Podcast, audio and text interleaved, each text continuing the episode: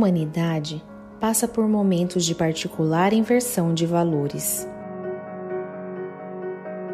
A família tem sido uma das instituições mais afetadas por movimentos de violência, desunião, drogadição, abandono, superficialidade e suicídio. Como construir e manter a tão sonhada paz no lar? Qual a maneira de cultivarmos a união e o acolhimento no âmbito familiar? Será possível encontrar no lar o suporte necessário à superação das aflições cotidianas? Sabemos o quanto precisamos trabalhar para chegarmos à perfeição no seio familiar. Mas sabemos também que o aperfeiçoamento é o objetivo principal de estarmos reunidos em família.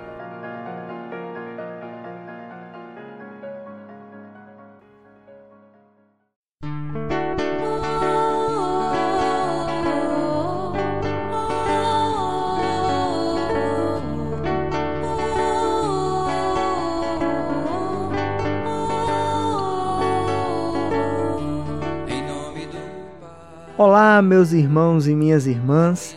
Aqui quem está falando é Ebert e sejam todos muito bem-vindos a mais um podcast Família em Foco.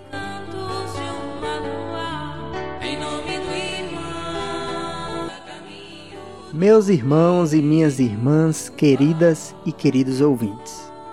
Como esclarecemos em nosso primeiro episódio, que foi disponibilizado no dia 4 de abril do corrente ano, podcast Família em Foco foi idealizado com o objetivo de, durante esse período de pandemia, nós pudéssemos trazer alguns conteúdos sobre a área da família para o movimento espírita do nosso estado.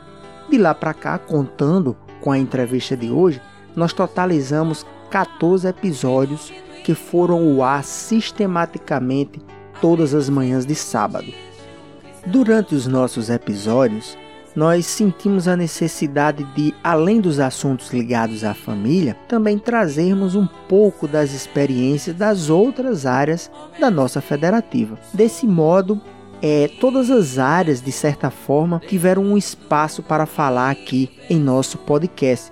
O que foi muito bacana, pois isso, na nossa humilde opinião, contribuiu, ainda que timidamente, para a união dos trabalhadores espíritas bem como para a unificação do nosso movimento nesse momento tão delicado e tão desafiador para todos nós.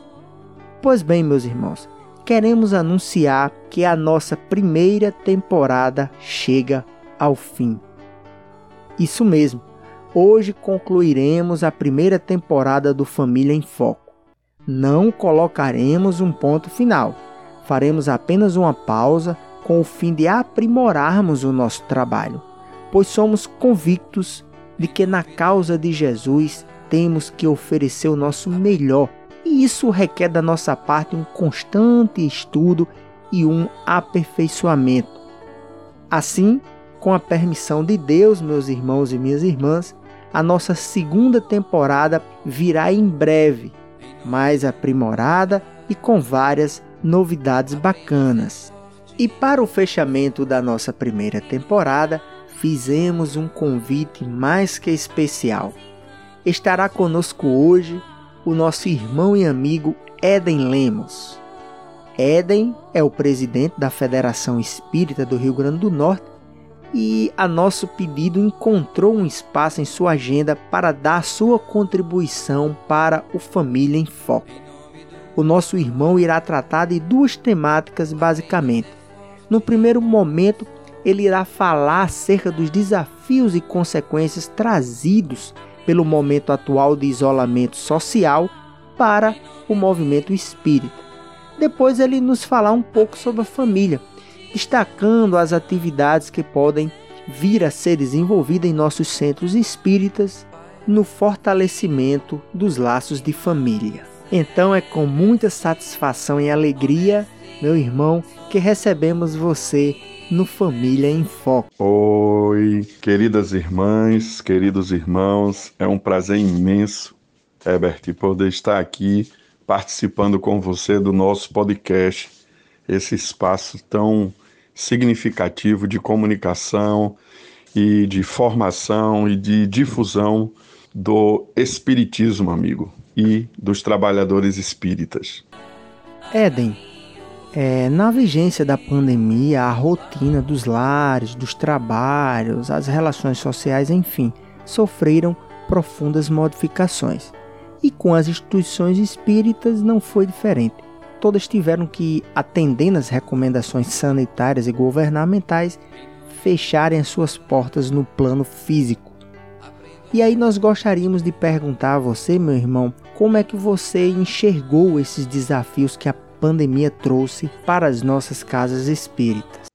O maior desafio que eu compreendo que as nossas casas espíritas vivenciaram com a pandemia e, portanto, o movimento espírita foi ter que adequar-se às condições que o isolamento social nos convidou ou, na verdade, nos apresentava de uma forma impositiva.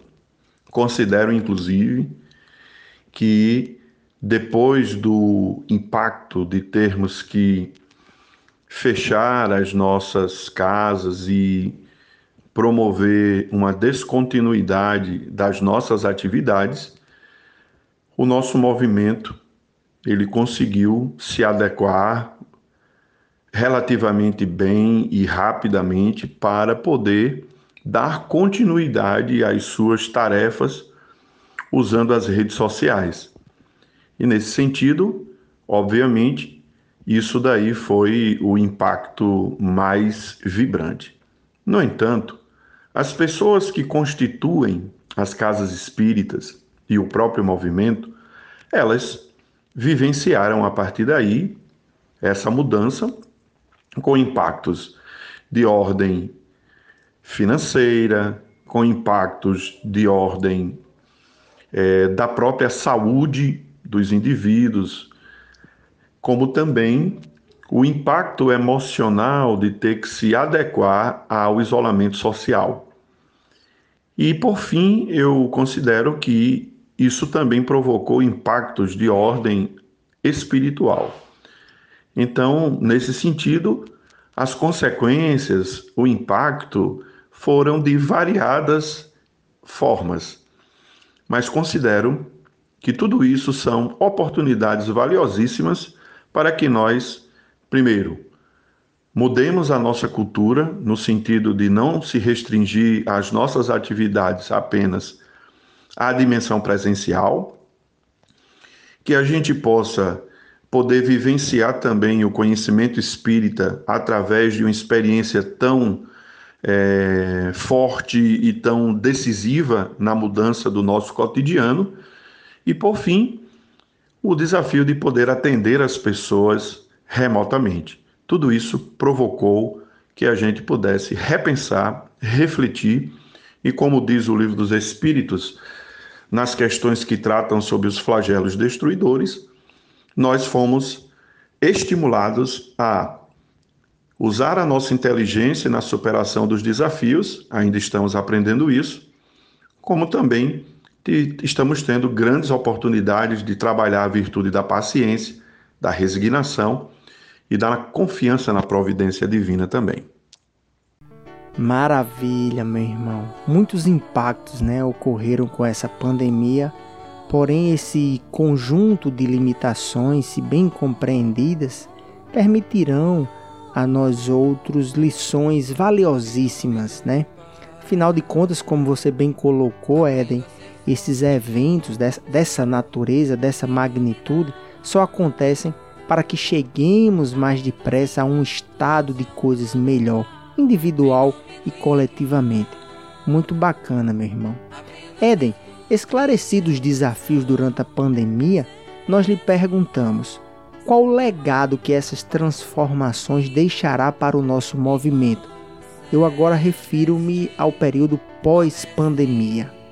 O legado que eu compreendo que a pandemia vai nos possibilitar vivenciar, vivenciar, melhor dizendo, é exatamente a mudança na cultura da difusão do pensamento espírita para a sociedade, de uma maneira que à medida que nos apropriamos das tecnologias que usam as redes sociais de uma forma mais sistematizada, mais consistente, nós iremos ter a oportunidade de ampliar a nossa difusão com a utilização desses meios, de tal sorte que eu espero que o nosso movimento não deixe é, de lado essa experiência valiosíssima na volta das atividades presenciais. De outra sorte, também nós podemos dizer que pós-pandemia nós também vamos ter a oportunidade de refletir a nossa conduta espírita na sociedade diante dos desafios que foram postos para que a gente também consiga é, ser um espírita imperfeito que agora, após os desafios da pandemia, vivenciamos experiências que fortaleceu o conhecimento que o espiritismo traz para nós através da experiência vivida, vivenciando mais a certeza de que a inteligência suprema, causa primeira de, ou primária de todas as coisas, nos ama de verdade, nos estimula nas experiências é, vivenciadas para o nosso crescimento é, e que a noção de imortalidade diante da iminência da morte de nós mesmos, da desencarnação de nós mesmos e dos entes queridos, amigos, ou mesmo pessoas desconhecidas das nossas relações, pelo número é, de milhões de pessoas que desencarnaram, é, digo, milhares de pessoas que desencarnaram, a gente tenha a certeza de que essa imortalidade ressignificou a nossa relação com a experiência da desencarnação, nossa ou de alguém próximo. A nossa condição de poder nos conectar através da oração, ter um hábito maior é, de vigilância no seio do lar, no seio da família, e dessa forma é, fortalecermos ainda mais os laços da família, que são experiências que, com os seus desafios também, e o isolamento social propiciou isso, a gente possa crescer em condição de resignação, em condição de paciência e, acima de tudo, de vivência das lições evangélicas. De tal sorte que a gente se torne um espírita cada vez menos imperfeito e essa pandemia traga um legado para nós de nos aproximarmos mais da, do nosso aperfeiçoamento. Ainda no capítulo das consequências que a pandemia, o legado que ela poderá deixar para nós no movimento espírita, é a gente poder também ampliar as condições de atendimento das pessoas na casa espírita. Não falo especificamente por uma área da casa espírita, mas a ação de comunicação da nossa instituição com o público que precisa é, do conhecimento espírita para poder se organizar melhor diante das lutas da existência física, que a gente possa ter também uma melhoria usando as redes sociais na comunicação com esse espaço social que muitas vezes a casa espírita fica muito aguardando que as pessoas cheguem e a gente pode oferecer um trabalho em nome do amor, em nome desse conhecimento espírita que nos liberta à medida que a gente conhece a, a verdade que ele traz, a gente também possa estar informando as pessoas e recepcionando-as, digamos assim, antes mesmo delas adentrarem o espaço físico da nossa casa. Muito bacana, Eden. É, me permita aqui destacar suas observações para o período pós-pandemia. Primeiro, a mudança da cultura de difusão do pensamento espírita, né? com um uso sistematizado das tecnologias, como você disse, em especial das redes sociais, essa valiosa ferramenta de comunicação na atualidade. Depois, o nosso próprio aprimoramento em face dos conhecimentos que a doutrina nos apresenta, seja aí na perspectiva da imortalidade do espírito, na confiança irrestrita na providência divina ou até mesmo no fortalecimento dos laços familiares. E por fim, a ampliação do atendimento das nossas casas espíritas, né? A fim de atender o público antes mesmo que ele chegue presencialmente aos nossos centros. Bacana, meu irmão. Eu particularmente achei muito interessante essa última colocação, né, na, na, ampliação do atendimento para além dos muros da casa espírita, né?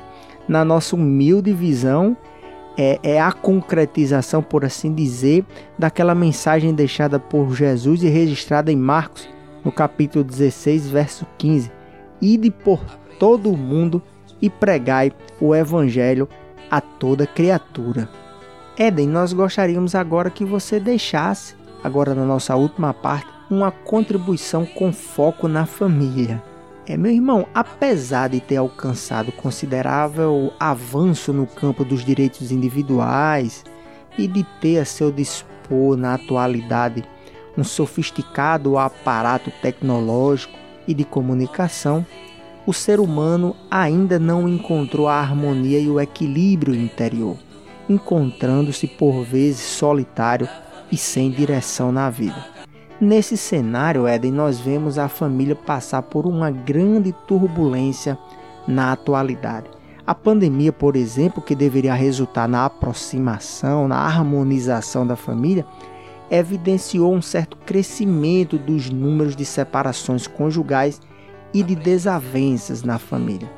E aí nós lhe perguntamos: qual a contribuição que os nossos centros espíritas poderiam dar na restauração ou na manutenção do equilíbrio e da harmonia espiritual na família? Na temática da família e os desafios que ela apresenta, principalmente dentro do contexto do isolamento social que a pandemia nos propiciou viver, nós poderíamos afirmar categoricamente que o conhecimento espírita, como disse Jesus no passado, quando profetizou que um dia nós conheceríamos a verdade e a verdade nos libertaria, é muito importante que os trabalhadores, os dirigentes das casas espíritas, possam estar é, com muita atenção e com muito cuidado no planejamento das suas atividades, a execução delas e a avaliação no momento adequado, possam estar cada vez mais preocupados em oferecer acesso ao conhecimento espírita de qualidade, aquele que é referenciado dentro da codificação espírita, para que as pessoas, através das várias áreas que integram uma família, elas possam ser melhor atendidas e a nossa forma de poder propiciar acesso a esse conhecimento espírita, ele atenda às características do mundo infantil, do mundo juvenil, do mundo adulto e também do mundo idoso, que a gente possa ter nessa perspectiva de planejamento, de trabalho das pessoas que integram as equipes de trabalho dos centros espíritas, possamos estar focados na melhoria continuada do oferecimento desse conhecimento. Porque, na verdade, esse é o primeiro e mais eficaz movimento para a gente colaborar com a família no enfrentamento de todos os desafios que a pandemia apresentou e, digamos assim, tornou mais forte, mais presente, né? Como, por exemplo, o, as questões do número de separações, como também o aumento da, do registro da violência doméstica contra as mulheres.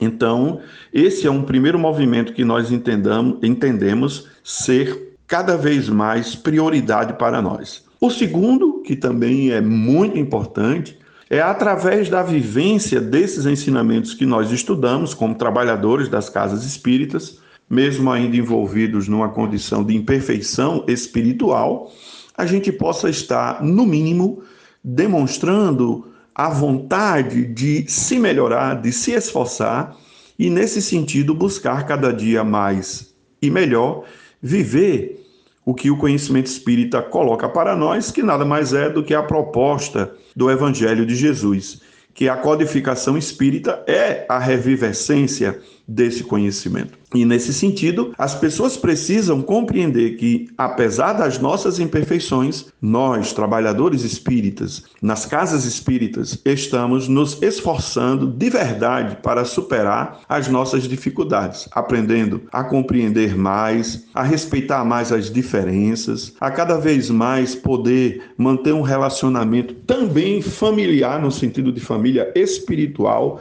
dentro do contexto da, da casa espírita. Para que o ambiente das relações humanas, para quem chegue, seja, mesmo que não tão perfeito, mas que seja, da melhor maneira possível, uma forma de nós podermos gerar um clima acolhedor, familiar para quem chega, como nós chegamos no passado e precisamos de um acolhimento também dentro dessa família é, é, espiritual que é a equipe que integra as atividades de uma casa espírita. Então, que nós possamos estar vinculados, vigilantes, operando no sentido de nos ajudarmos mutuamente num processo cooperativo permanente de buscarmos cada vez mais vivenciar o conhecimento que nós estudamos. Porque a verdade só liberta quando a gente a compreende e a gente a vivencia. Aquilo que Allan Kardec conceituou dentro da sua perspectiva pedagógica de mudança de hábitos, que é a interiorização ou pelo menos o esforço da interiorização desse conhecimento. Maravilha, Eden temos aí duas grandes contribuições, não é verdade? A primeira que você nos traz no campo do conhecimento espírita mesmo, né? do Evangelho de Jesus à luz da doutrina espírita, dado o vasto material que a doutrina tem a nos oferecer dentro do âmbito da família, tanto direcionado ao público infantil, juvenil, adulto e idoso, né? Importante essa sua anotação, porque o público idoso é não raro fica um pouco esquecido nas nossas casas. E depois você traz a questão da vivência desse conhecimento, resultando no fortalecimento dos laços de família. Muito bom. Nesse ponto, meu irmão, você fez um comentário interessante a nosso sentir, que é a convivência harmônica dos próprios trabalhadores espíritas que integram a família espiritual, como você colocou. Acredito que aqui, Éden, reside uma das maiores contribuições que os nossos centros podem dar para o equilíbrio da família humana, pois embasada na exemplificação. É, com a missão de levar a mensagem do Consolador prometido por Jesus, os nossos centros espíritas devem, sobretudo, ter um clima de acolhimento, de encontro de irmãos, onde a gente perceba a concórdia, a compaixão, não é verdade? Para que aqueles que chegam por vezes é precisando desse momento de encontro com Jesus possam se sentir balsamizados e abraçados pelo Divino Mestre e de lá saiam de ânimo fortalecido. Éden, não temos palavras para agradecer a valiosa contribuição que você, meu irmão, deixa ao Família em Foco. Eu gostaria de agradecer de poder ter participado é, desse momento de reflexões. Para mim foi muito gratificante. Agradeço, Herbert, pelo convite e me disponho a sempre que for necessário e possível estar aqui colaborando com esse espaço tão significativo de difusão do espiritismo e de formação dos trabalhadores do nosso movimento. Obrigado, amigo. Mais uma vez fica aqui a nossa profunda gratidão. Nós acreditamos, né, que estar à frente de uma federativa não é uma tarefa fácil para ninguém e por isso rogamos a Deus muita, mas muita proteção para você. Que os benfeitores espirituais, notadamente o nosso Agostinho de Hipona, né, que dirige o nosso movimento espírita no estado do Rio Grande do Norte, possa continuar lhe amparando nessa atividade de tão relevância para a união dos espíritas e para a unificação do nosso movimento. Que o Divino Mestre esteja contigo hoje e sempre, meu irmão.